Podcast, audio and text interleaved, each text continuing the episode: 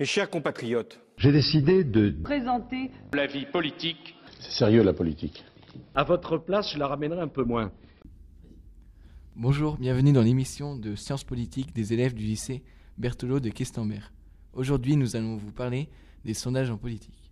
Lors d'une conférence sur les médias en 1972, le sociologue Pierre Bourdieu a dit L'opinion publique n'existe pas. Il voulait par là critiquer les méthodes et les objectifs des sondages pour plusieurs raisons. Plus récemment, on a pu voir que François Fillon et Benoît Hamon, dans les primaires de la droite et de la gauche, sont arrivés en tête au premier tour, alors qu'ils étaient pronostiqués troisième. On peut donc se demander si les sondages sont fiables. Tout d'abord, on peut être contre l'idée même du sondage, car on peut penser que les sondages vont orienter les choix des électeurs qui peuvent penser à quoi bon voter pour celui qui de toute façon ne fera que 2% aux élections. Au contraire, certains disent que les sondages permettent aux candidats de mieux connaître l'opinion des Français et ainsi adapter leur programme. La façon de poser la question, par exemple sur les migrants, on pourrait poser deux questions différentes et obtenir des résultats aussi très différents.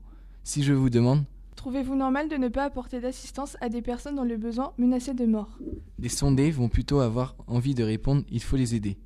Si sur le même sujet je vous demande Trouvez-vous normal que l'État français dépense de l'argent pour prendre en charge des étrangers arrivés sur le sol français sans visa? Il est probable que la plupart des personnes s'indigneront et diront qu'il ne faut pas les aider. C'est pourquoi certains instituts de sondage peuvent être tentés d'orienter les réponses des sondés en préparant une question subjective. Les sondages ont ce problème qu'ils posent parfois des questions pour lesquelles les individus n'ont pas assez d'informations pour répondre calmement en ayant pris le temps de, de la réflexion. C'est ce qu'a remarqué le sociologue Patrick Champagne. Quand on laisse le choix entre plusieurs modalités de réponse, les individus se réfugient en donnant une réponse moyenne type pas tout à fait d'accord ou moyennement d'accord. Ce qui est un moyen de ne pas vraiment donner d'avis. Mais ce qui est différent d'une réponse où on ne leur aurait laissé que le choix entre oui et non.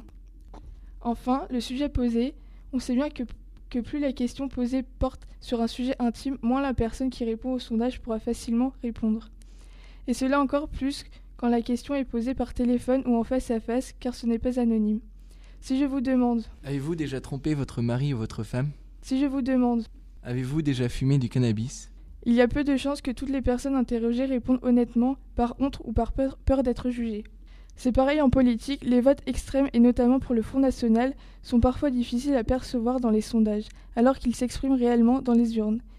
Par exemple, en mars 2002, avant les élections présidentielles, Jean-Marie Le Pen n'était crédité par les sondages que de 8% d'intention de vote, en quatrième position. Un mois plus tard, il est qualifié pour le second tour avec 17% des voix. Donc, une grande partie des gens qui ont réellement voté pour Jean-Marie Le Pen ne l'ont pas avoué aux sondeurs avant. Mais alors, ça veut dire que les sondages actuels qui donnent Marine Le Pen à 27% d'intention de vote sont sous-estimés? Pas nécessairement.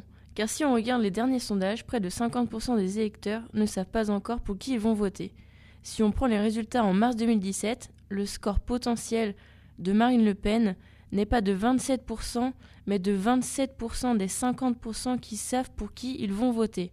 Donc seulement 13% des personnes interrogées sont prêts à voter pour le Front National. Il est fort possible que les 50% d'indécis fassent basculer l'élection dans les dernières semaines ou les derniers jours. Mais alors, qui croire? Quel sondage est le plus juste? Eh bien, le seul sondage qui soit sûr à 100%, dont on ne peut pas contester le résultat, c'est le référendum ou l'élection elle-même. Dans l'isoloir, pas d'influence, chacun peut exprimer anonymement et confidentiellement son opinion. Je vous demande de vous arrêter. Je vous demande de vous arrêter. Au revoir.